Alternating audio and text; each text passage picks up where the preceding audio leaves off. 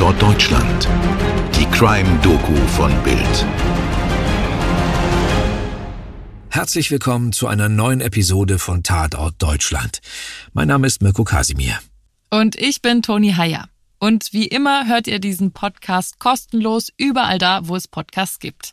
Umso mehr freuen wir uns dann, wenn ihr diesen Channel abonniert, eine Bewertung dalasst und die Glocke abonniert und on top auch noch Feedback gibt. Und das könnt ihr zum Beispiel tun via E-Mail an podcast.bild.de oder per WhatsApp an Deutschland plus 49 1511 685 1138. Falls euch das zu schnell ging, dann findet ihr die Links natürlich in den Show Notes. Das mal vorweg. Und jetzt begeben wir uns nach Nordrhein-Westfalen für unseren heutigen Fall. Und wir müssen in der Zeit auch gar nicht so lange zurückgehen. Mirko. 10. März 2022 in Köln. Das Wetter ist wie schon in den letzten Tagen außergewöhnlich schön. Fast den ganzen Tag scheint die Sonne. Weil der Himmel durchgehend klar ist, bleibt es im Schatten und in den Nächten aber recht frisch. In diesem kühlen Sonnenlicht liegt mitten auf einer belebten Straße im Kölner Stadtteil Höhenberg ein Schwerverletzter. Wenige Meter von ihm entfernt steht mit offener Tür sein Auto, ein metallicfarbener Smart. Belebter Stadtteil, also das heißt, eben sind hier gerade noch Mütter mit Kindern an der Hand und bepackt mit Einkaufstaschen vorbeigegangen. Der Mann, der blutüberströmt und entstellt hier auf der Bamberger Straße liegt, heißt Senatar und ist 37 Jahre alt. Zeugen rufen die Polizei und einen Rettungswagen. Das Opfer stirbt 18 Tage nach der Tat im Krankenhaus aufgrund multiplen Organversagens und schwerer Gehirnverletzungen. Wie sich zeigt, handelt es sich hier um einen wirklich außergewöhnlichen Fall. Bildreporter Dimitri Säubel und die Anwältin Panthea Farasadi helfen uns, diese dramatischen Ereignisse zu verstehen. Dazu muss man zunächst mal wissen, dass auch dieser Mord in Köln eine Art Clan-Angelegenheit ist, und zwar ein bitterböser Streit zwischen zwei Roma-Familien. Die Juristin Farasadi vertrat später Angeklagte in diesem Fall und kennt den Auslöser.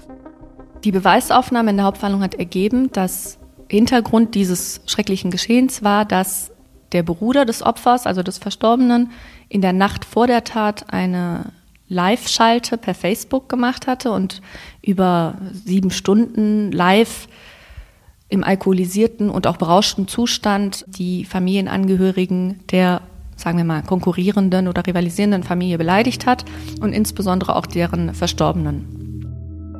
Für Bildjournalist Säubel, der schon seit Jahren über Gewaltverbrechen berichtet, gehört dieser Mord zu denen, die ihn nicht loslassen.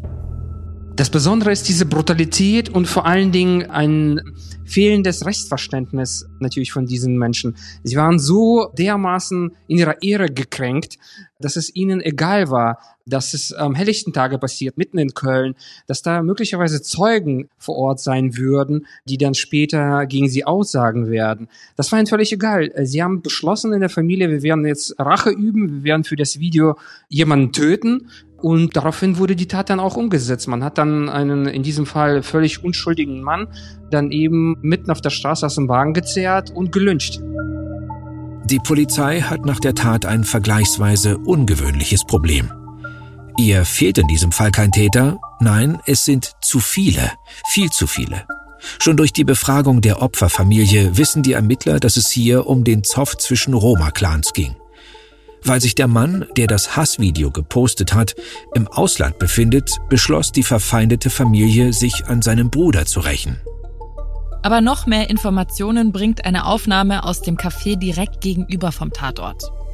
Eine Überwachungskamera hat den gesamten unfassbaren Lynchmord gefilmt. Das Video war das Hauptbeweismittel der Staatsanwaltschaft gegen die Angeklagten wenn es das Video nicht gegeben hätte, dann wäre es nicht möglich gewesen, so viele Haftbefehle in die Welt zu setzen. Das Video ist relativ spät auch aufgetaucht und war von einem privaten Kaffeebesitzer.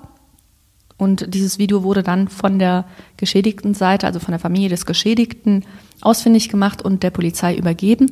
Und die geschädigten Seite hat auch bei der Identifikation der Beschuldigten geholfen.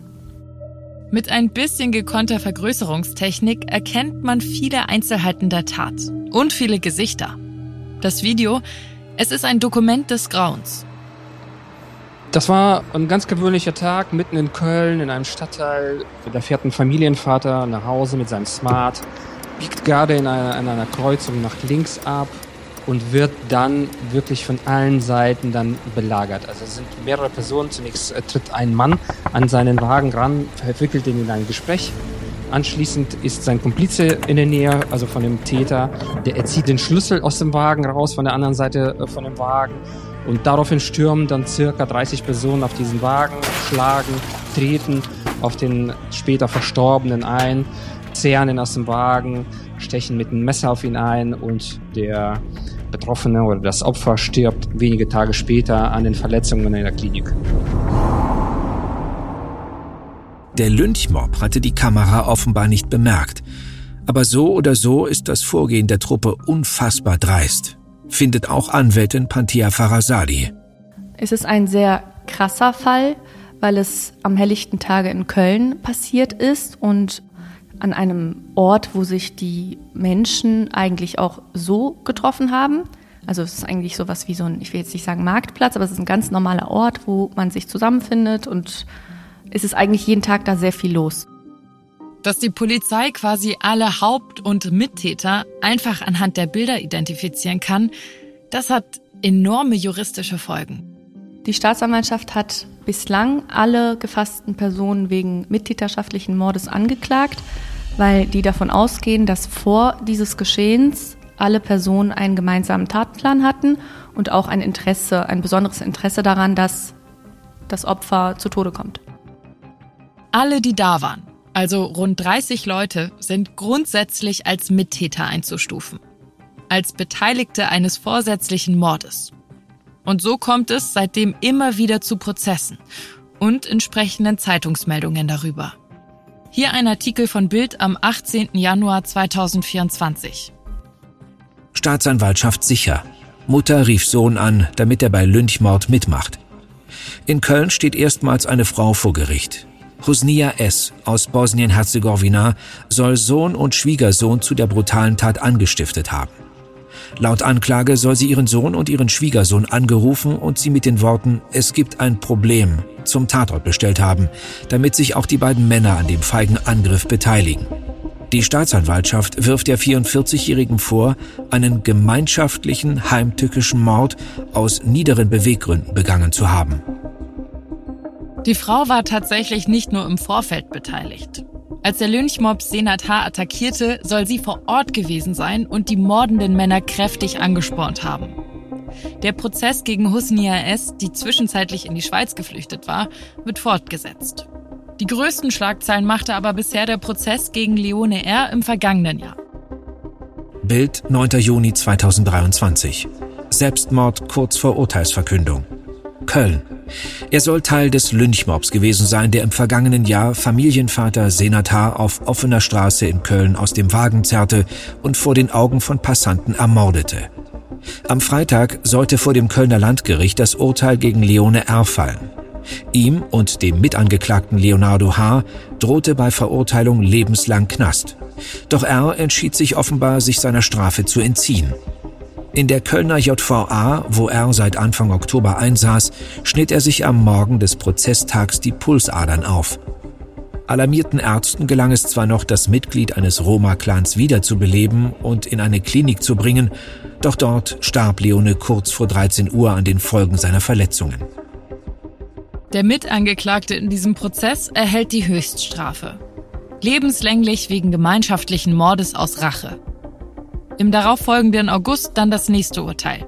Hier zusammengefasst vom Kölner Stadtanzeiger. Wegen seiner Beteiligung am sogenannten Lynchmord von Höhenberg hat das Kölner Landgericht einen weiteren Täter zu achteinhalb Jahren Gefängnis verurteilt. Der Angeklagte entging einer Verurteilung zu einer lebenslangen Haftstrafe nur knapp, denn die Tat geschah drei Wochen vor dessen 21. Geburtstag. Der Richter konnte somit noch das mildere Jugendstrafrecht anwenden. Natürlich wünscht man sich, dass alle, die da in diesem Mob am Tod eines Menschen mitgewirkt haben, bestraft werden. Aber Anwältin Farasadi gibt zu bedenken, dass man jeden Fall einzeln bewerten muss. Sie vertritt einen jungen Mann, der nach eigenen Angaben gar nicht wusste, was in der Bamberger Straße genau auf ihn zukam. Für ihn war es besonders tragisch, weil er mit seinem Vater angeklagt war und auch parallel zu seinem Vater im Gefängnis in der JVA Köln saß. Das war für ihn sehr, sehr schwierig zu verstehen, was er überhaupt falsch gemacht hat, weil er war tatsächlich eigentlich, so seine Einlassung, zur falschen Zeit am falschen Ort. Mehr hat er nicht gemacht. Also er hat jetzt keinen aktiven Einfluss auf die Mittäter, die tatsächlich zugestochen haben, gehabt und er hat auch keinerlei vorherige Kommunikation mit denen gehabt. Er war am Ort, hat ein Auto umgeparkt und ist später dann mit einigen der Haupttäter weggefahren. Also gut möglich, dass ihr auch in Zukunft weiter von diesem Fall hören werdet. Immer wieder mal. Denn noch immer wird nach Mittätern gefahndet. Man darf also hoffen, dass weitere Verdächtige gefasst werden. Es gibt voraussichtlich eine hohe Anzahl an Haftbefehlen, weil die meisten Personen, die auf dem Video zu sehen sind, noch nicht gefasst sind. Es gab bisher, glaube ich, fünf Prozesse. Eins läuft auch gerade noch, aber die anderen Personen sind auf Flucht und die meisten sollen sich laut Staatsanwaltschaft in Bosnien und Umfeld befinden. Fest steht, dieser Fall kennt nur Verlierer. Ein Betrunkener hat via Social Media eine Familie beleidigt. Das war sicherlich daneben und vielleicht hätte man ja sogar rechtlich dagegen vorgehen können. Oder noch besser, das Gespräch suchen und eine Eskalation vermeiden. Aber der Clan beschloss eine Art Blutrache. Also fehlt diesen Familien generell einfach ein Unrechtsbewusstsein? Anwältin Farasadi lehnt solche pauschalen Vorverurteilungen ab. Das ist eine sehr schwierige Frage, weil jeder natürlich anders sozialisiert ist. Es gibt viele Beschuldigte, die tatsächlich in Deutschland geboren und auch hier aufgewachsen sind. Bei meinem Mandanten war es so, er ist in Deutschland aufgewachsen, er hatte jetzt zu seiner Familie keinen so engen Kontakt. Es gab diverse Konflikte mit seinem Vater und selbst wenn sein Vater ihm das angeordnet hätte, dass jemand sterben muss, hätte er es nicht befolgt. Er war tatsächlich am Ort und dementsprechend hat er kein so hohes Unrechtsbewusstsein, was ihn persönlich betrifft, aber er verurteilt absolut die Tat der anderen. Auf jeden Fall hat das Bedürfnis nach Rache niemanden glücklicher gemacht. Ein Mensch ist gestorben. Seine Familie trauert. Bei der gegnerischen Seite ist der halbe Clan auf der Flucht. Und die anderen landen nach und nach im Gefängnis. Übrigens möchte ich dann bei der Gelegenheit noch auf einen anderen Fall hier bei Tatort Deutschland verweisen, den wir vor einiger Zeit besprochen haben, und zwar die Folge Überlingen, die Koordinaten des Todes. In dieser Folge ging es um einen tragischen Flugzeugabsturz und die vergiftete Trauer eines Angehörigen. Auch sein zentrales Motiv damals Rache. Und damit sind wir am Ende unserer heutigen Folge angekommen. Skript Stefan Netzeband und Dimitri Säubel. Aufnahme und Schnitt Toni Heyer.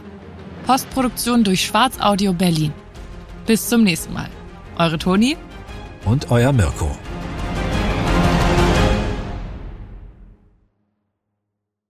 Dir hat diese Folge von Tatort Deutschland gefallen? Du bekommst von True Crime einfach nicht genug. Dann hör jetzt in unsere weiteren Folgen rein. Hier warten mehr als 200 spannende Fälle auf dich, wie das Verschwinden von Rebecca Reusch, der Prozess gegen O.J. Simpson oder die Entführung von Ursula Herrmann. Wir hören uns bei Tatort Deutschland.